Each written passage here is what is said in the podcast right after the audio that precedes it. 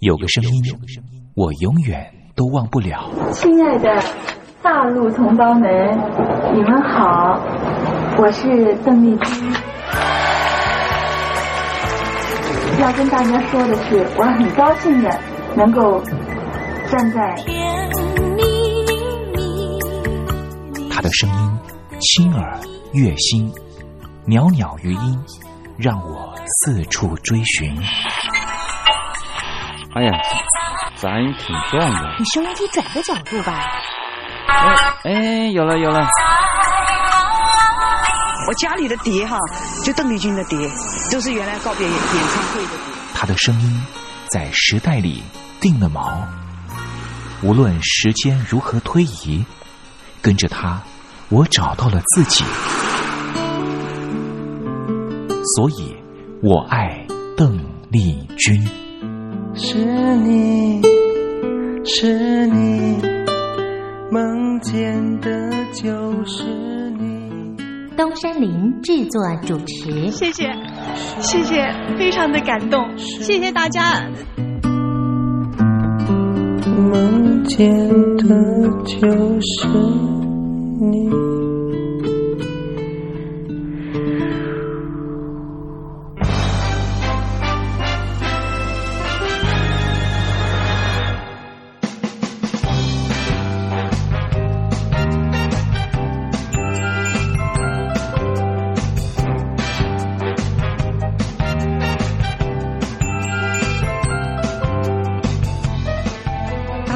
您好，我是您的好朋友东山林，在台北问候您。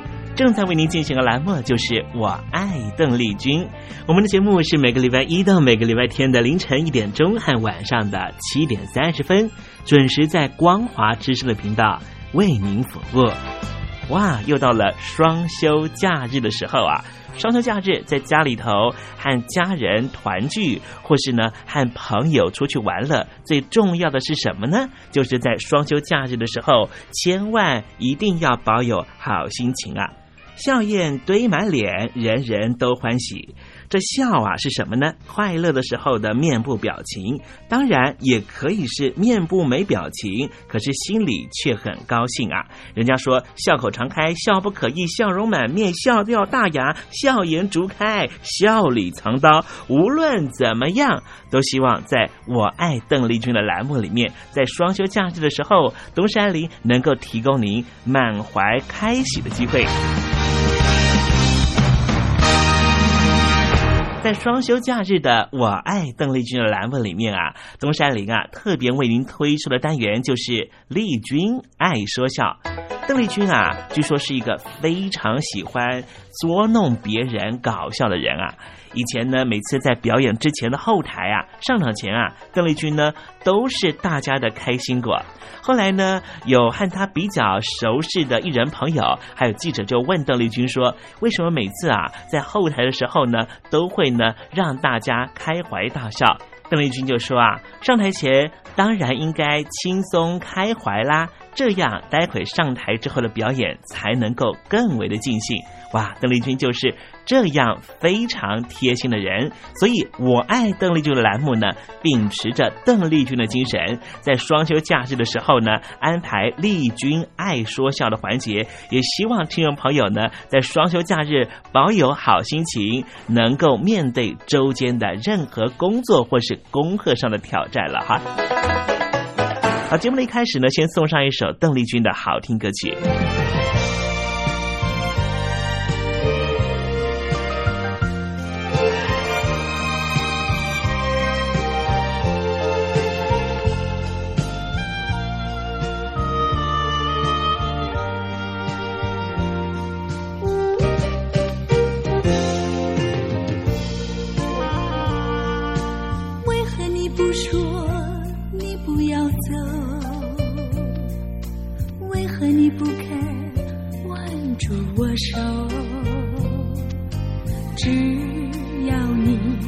再说一声挽留我就会为你点点头。是你觉得难以开口还是不愿过分要求望着你迈不开脚步不知道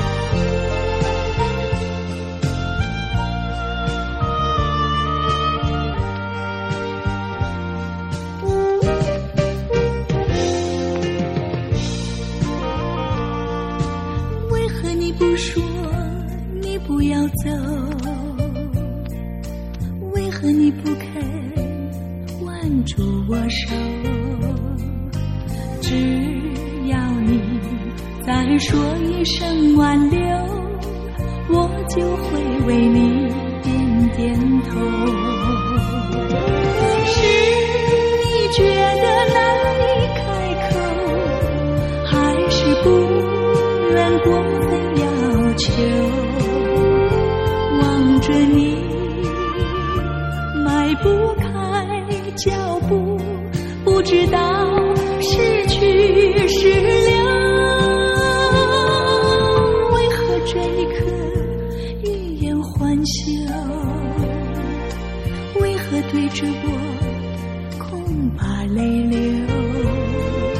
只要你肯挽住我的手，我就会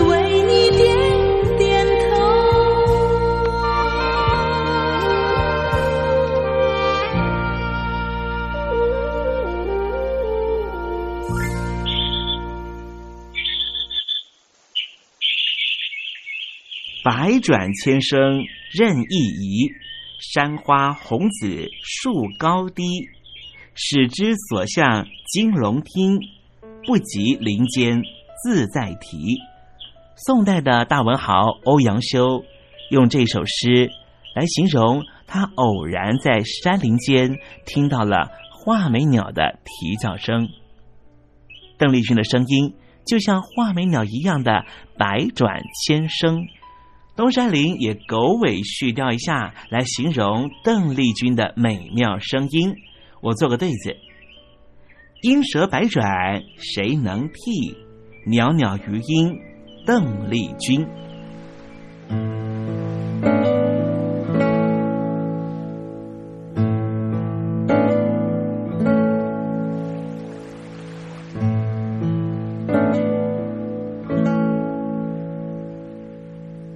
这里是光华之声，正在为您进行的栏目就是《我爱邓丽君》。我们的节目是每个礼拜一到每个礼拜天的凌晨一点钟和晚上的七点三十分，准时在光华之声频道为您服务。听众朋友，如果想和东山林联系、联系、交流交流，也欢迎你写信到台北邮政一七零零号信箱，台北邮政幺七零零号信箱。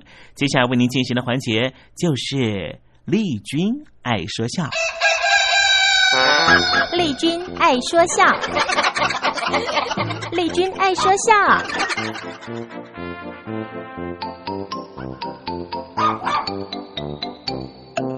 今天是双休假日，东山里给听众朋友安排比较轻松的环节啊，这是魏龙航老师和吴兆南老师合说的对口相声《酒迷》。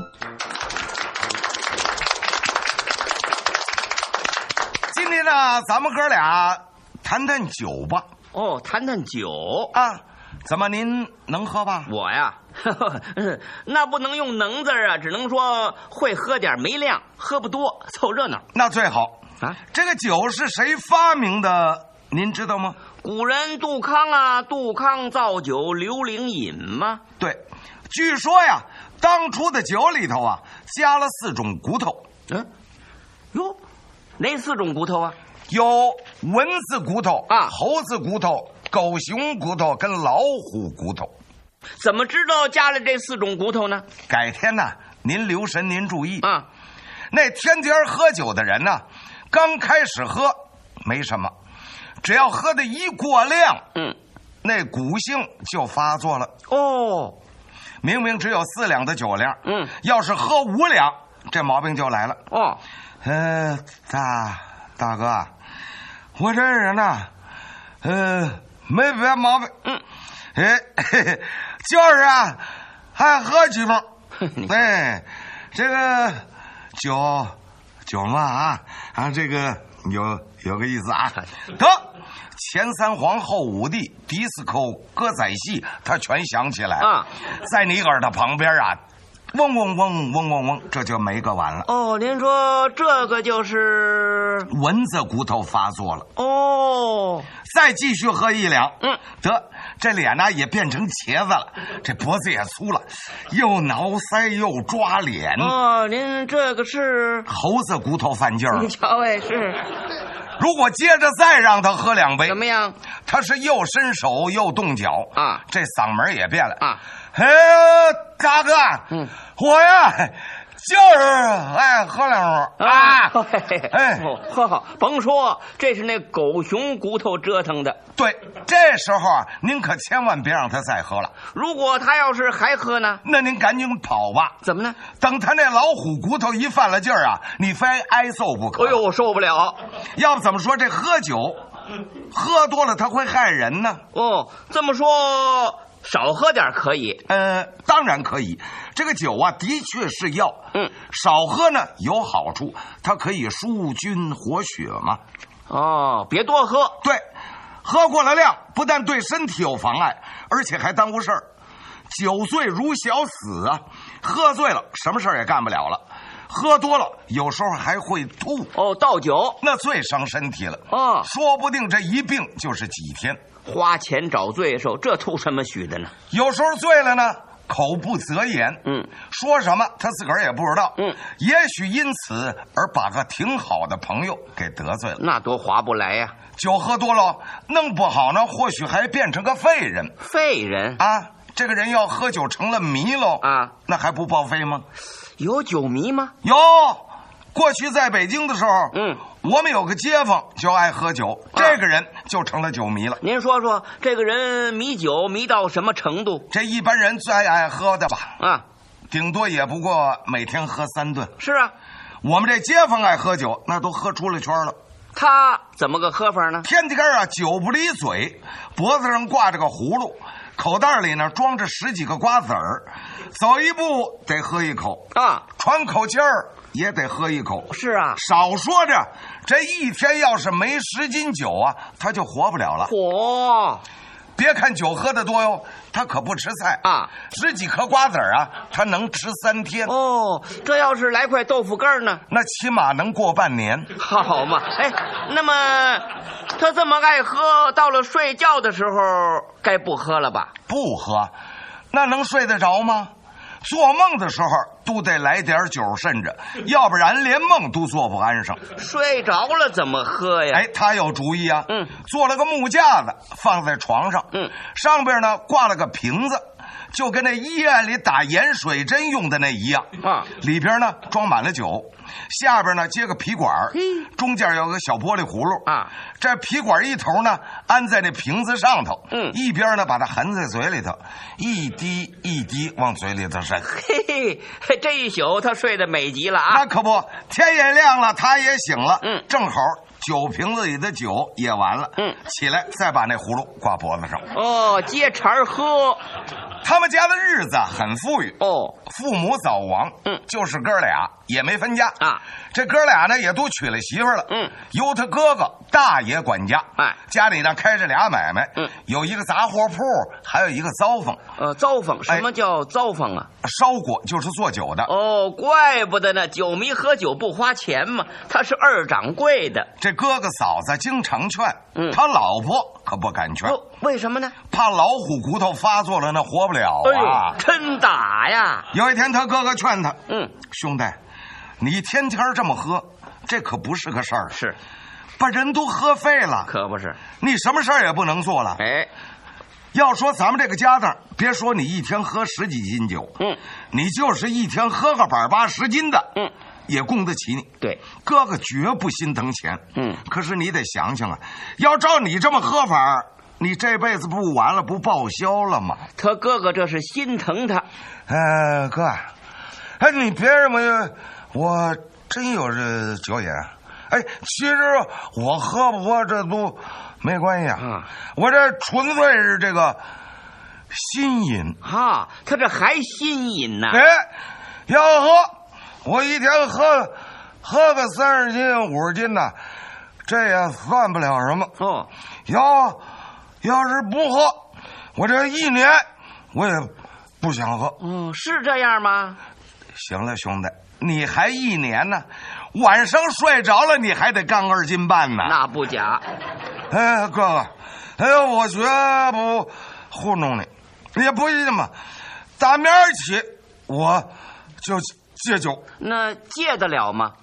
你说戒酒啊，你已经说了好几回了，你哪回戒成了呢？哎呀，说过了就忘。哎，不，哥，这回真的。哦，下了决心了。哎，说完了这话，一摔那酒葫芦出去了、嗯、啊！大家伙以为这下可好了，嗯，这下可糟了。怎么呢？三天三宿没回家，家里这个急哟。哟，他跑哪儿去了？最后在烧火那儿把他给找着了。这倒好，喝酒省得跑路了。他哥哥是真火了啊！兄弟啊，你怎么得了哎？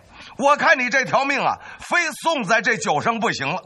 这么一拍桌子，骂上他了。没有啊，念了四句诗。哦，劝帝莫贪瓮头春。什么叫瓮头春呢？这瓮头春就是酒啊。哦，劝帝莫贪瓮头春。嗯，多至绫罗穿在身。嗯，且看如今世间事，只认衣衫不认人。哦，这是劝他少喝酒，多做点好衣裳穿穿。酒迷一听，怎么着？多治好医生啊，那有什么用啊？酒比医生强多了。嗯，酒迷一高兴，他也给来了四句。哎，他怎么说的？嗯，这一生只爱瓮头春，嗯，不爱绫罗啊穿在身。你瞧，他有朝一日呃人死后，啊、这衣衫也要呃化灰尘。嗨。这是跟他哥哥唱反调啊！他哥哥一听啊，嘿，你是气人呐！哦，衣衫也要化灰尘，这么说你是非喝不可喽？嗯，兄弟，要说戒你是戒不了了，你是非喝下去不可了？嗯嗯，对啊，哥哥，呃，戒不了了，好，戒不了酒了。嗯嗯、呃，戒饭容易，戒酒恐怕难了。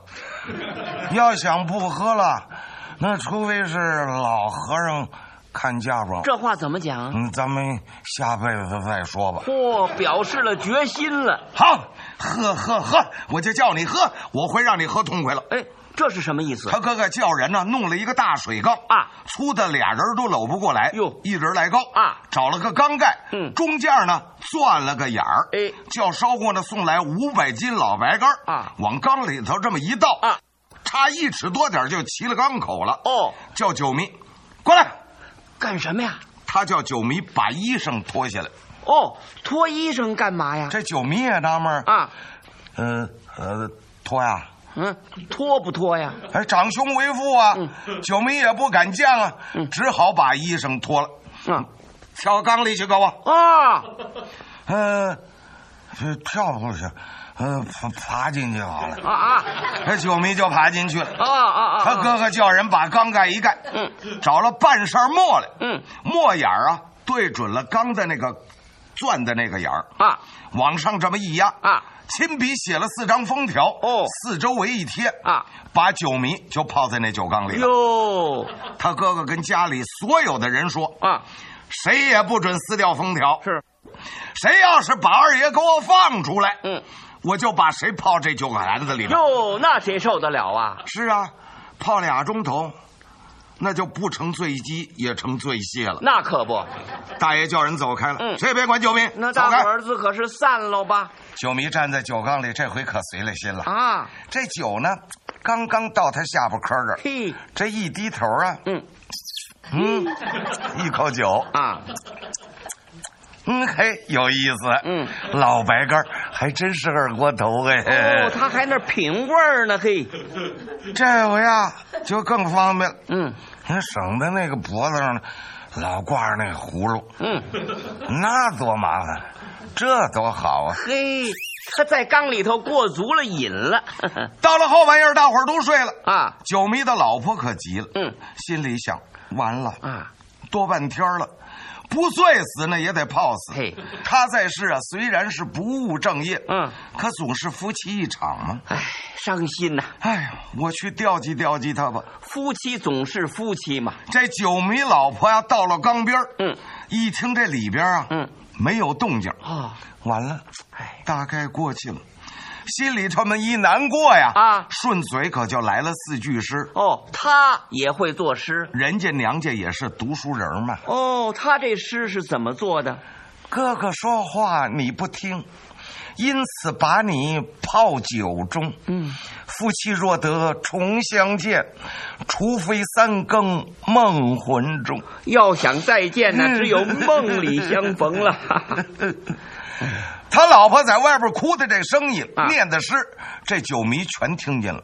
哦，他没死呢。哎，他这眼泪也下来啊！嗨，都因为我爱喝，让我老婆跟着我受罪。你看我怎么对得起人家呢？天良发现了。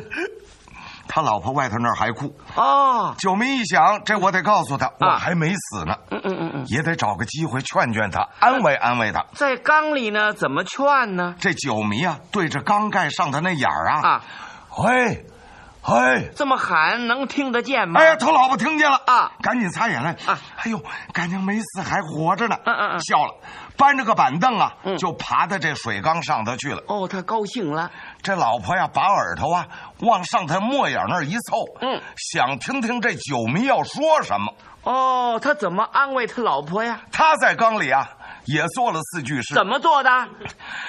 贤妻莫要泪悲哀，哥哥的封条啊别撕开啊！你若念在夫妻呀，怎么样？给我送块咸菜来啊！还喝呢？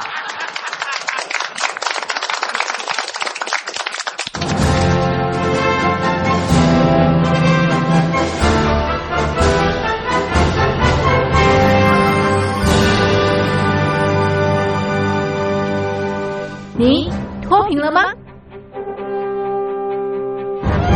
年轻时候的习近平就深知贫困之苦。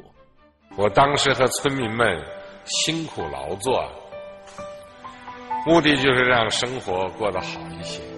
因此，扶贫一直是习近平的重要工作。二零一五年，习近平在中央扶贫开发工作会议上做了二零二零大陆全面脱贫的承诺。到二零二零年，我国现行标准下，农村贫困人口实现脱贫，是我们的庄严承诺。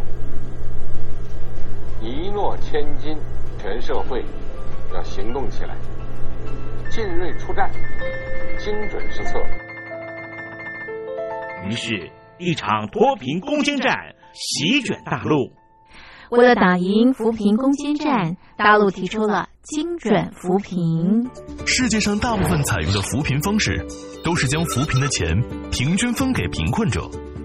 中国的精准扶贫则完全不同。为了让资金使用更高效，扶贫效果更好，中国根据村子的特点。以及每户村民档案记录的不同情况来分配钱，安排不同的扶贫方式。于是，有的村子做起了旅游业，有的村子通过修路大桥，极大的增加了农产品的销量。有些没有工作能力的老人，给他们生活所需资金保障；有些缺乏劳动技能的，给他进行职业培训。中国扶贫就是这样结合村子的特点与个人的情况，以个性化定制为每个贫困户找出脱贫方式，这就是中国扶贫的精准度。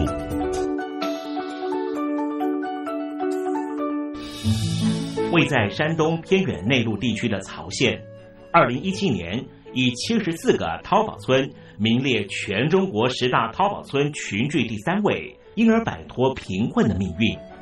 丁楼村是曹县淘宝村的鼻祖，全村有九成多的家庭在家开网店，大多以服装加工业为主，并形成产业，带动周边乡镇跟进发展，连人口都跟着回流，大学生和外出务工青年纷纷返乡创业。二零一六年，丁楼村的全年电商销售额已高达三个亿，产品远销十多个国家和地区。百分之八十以上的人家拥有私家车。从二零一六年到二零一九年，大陆累计发放三千八百多亿人民币，并动员大量人力，全力扶贫。今年就是二零二零年，大陆彻底脱贫奔小康了吗？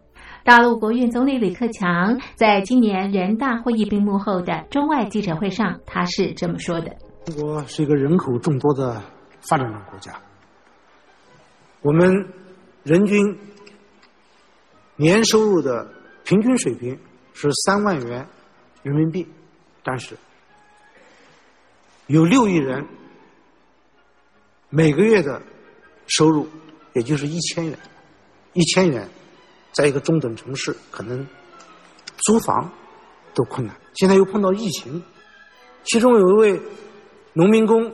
说他五十多岁了，在外打工三十多年，每年如此，但今年就没有找到工作，全家都陷入困境。唉，听众朋友，你脱贫了吗？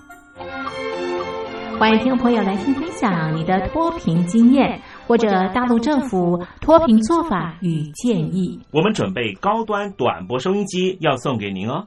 活动从八月一日进行到十月三十一日，请您写下姓名、地址、邮编、联络电话、年龄等基本资料。传统邮件请寄到台北邮政一七零零号信箱，台北邮政幺七零零号信箱，嘉陵东山零收。电子邮件请寄 lily 三二九 at ms 四五点 highnet 点 net，l i l i 三二九 at ms 四五点 highnet 点 net。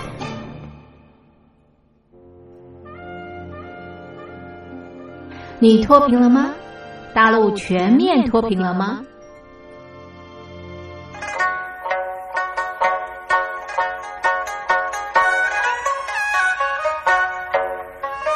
酒宴那摆上来，客官们笑颜开，小奴家为你歌一曲，诉一诉我的情怀。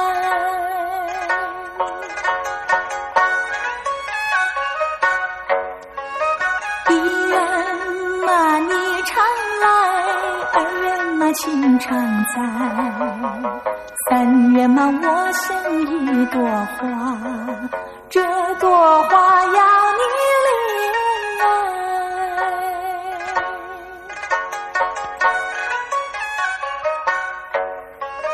风儿嘛为你草，花儿嘛为你戴，小奴家只有一颗心。爱你呀，千年万载。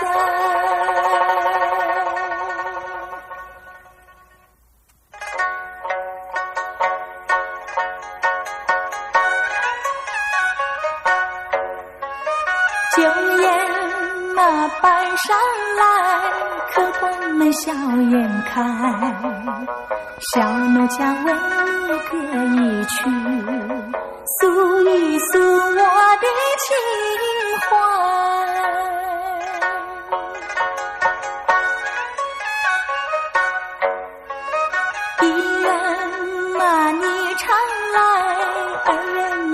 常在三月嘛，我像一朵花，这朵花要你怜爱。